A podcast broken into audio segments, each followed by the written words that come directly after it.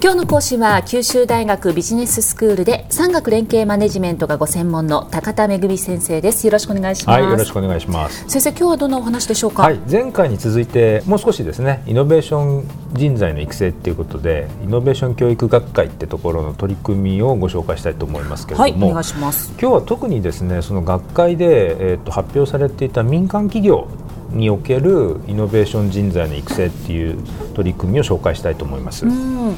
このイノベーション教育学会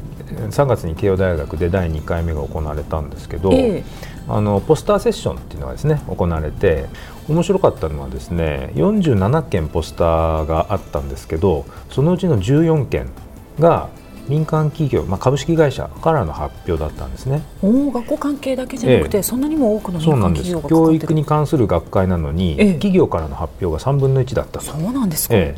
で一つはですねある自動車メーカーなんですけれども300人ぐらいのスタッフを抱える部署がですね若手リーダークラスの人材を数名こう選んでですねそれで自分の会社あるいは自分の部署の将来像を描いてでそこにどんなイノベーションが求められているのかっていうことを検討するような研修を、まあ、1年ぐらいずっとやられたんですね、はい、そのポイントなんですけどこれ単にイノベーション創出の方法論を学ぶんじゃなくてで本当にイノベーションをこう起こそうとする人材がですねこう活動したりアイデアを出すことに対して、ええ、そういった活動がまあ潰されないというかですねそういう組織の風土作りあるいは文化の情勢ってことが実は背景に目論まれてたっていうことなんですね。若手の企画とか提案がまあちょっとそんなのは過去に経緯がないからだめだみたいな論破される世の中は。ええ。結局そういうのがイノベーションの目を摘んでるんじゃないかっていう批判ってねやっぱりすごく多いですよね。えー、ででもみんなだからそこに問題があると分かっていてもなかなかそうじゃあ社風を変えるなんてそう簡単にできないと。い。うことで実はこの300名の部署はですねそういうことに今取り組んでるっていうことなんですよ。であの特に大きな会社ではですね一人一人がいろいろこうイノベーティブな発想したり活動してもですねまあ認めてもらえない、あるいはそもそももう最近だと若い人があんまりこうアグレッシブな提案とかしなくなっちゃってるとかあんまり元気がないみたいなこともよく言われるんですけれども、だからいずれの企業も結構やっぱその辺悩んでいるわけですね。でどうやって社内を活性化させればいいかって悩んでるわけですけれども、このメーカーの場合はですね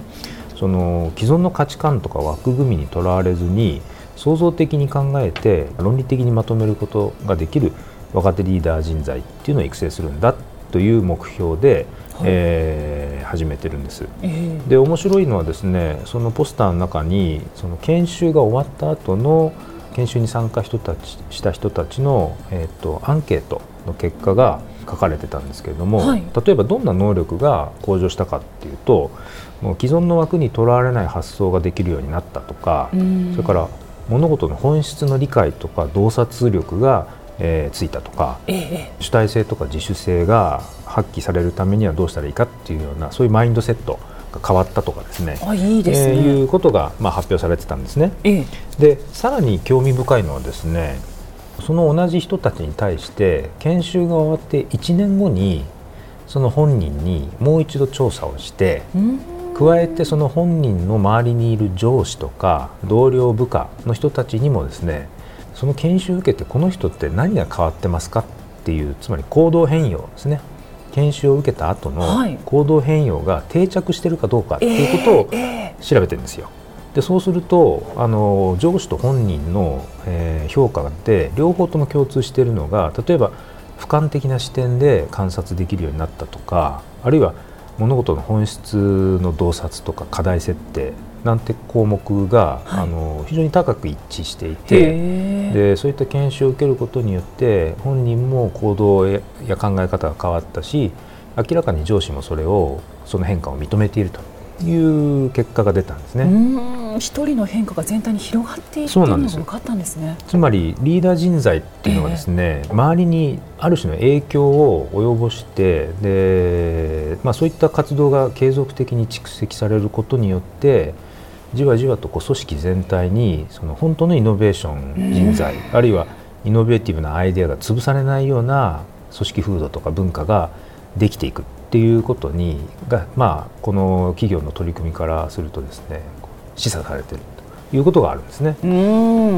で他にまあ面白いのがですねある大手のプラントメーカーが、はい、えー、発表してたんですけれども一人の若手社員が発案して会社のこうセクションに分かれるんじゃなくてもっと部門横断型の新しい新規事業を大胆な新規事業に取り組みましょうよということをまあ言い出してですね、ええ、そういう活動をやったっていうのがあるんですね。はい、でその時に面白いのが上司から言われたのは新規事業なんてお前1000ぐらいのうち2つとか3つしかうまくいかないんだぞと。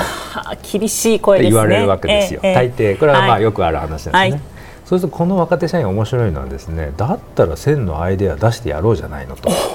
言って部門横断型のそのチームが集まったり合宿をやったりしてですね、はい、最終的に1040のアイデアを出したと、えー、それを精査して、えー、今とりあえず2つプロジェクトを絞り込んで実行に向けて動き始めていると。いうことが起こってるんですよ。上司を説得できるためにはこうやっぱり熱意も大事ですね、ね。えー、やっぱりそういうイノベーションに取り組む人材が社内にいて、えー、その人たちの活動を認める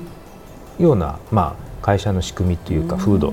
それは両方必要だなっていうことは強く感じさせられました。はいこういった民間企業の事例っていうのはですね、まあ、本当に大きな会社であればあるほど、まあ、制約がありがちなんですけれども、えやっぱそういったことを乗り越えて新しいことを起こしていこうという時にこのイノベーション教育があの効果的なんじゃないかっていうことが示唆されていると思います。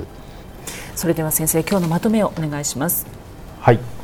イノベーション教育でその非常に創造的なイノベーション教育っていうことを進めていくことによって既存の枠にとらわれないような問題の発見とか、はいうん、その解決へのアプローチの方法っていうのをまあ、見つけられるっていうことにつながりますしあのイノベーション人材の育成っていうのが民間企業でもですね今取り組みが増え始めてるということなんです。今日の講師は九州大学ビジネススクールで産学連携マネジメントがご専門の高田恵先生でした。ありがとうございました。はいありがとうございました。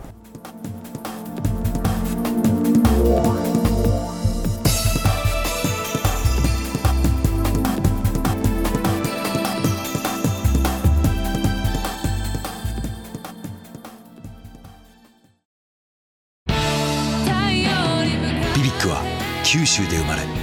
九州の人たちに光を届けています。九州のお客様が光り輝くように。それが QTnet の変わらない思いです。キラキラつながる QTnet。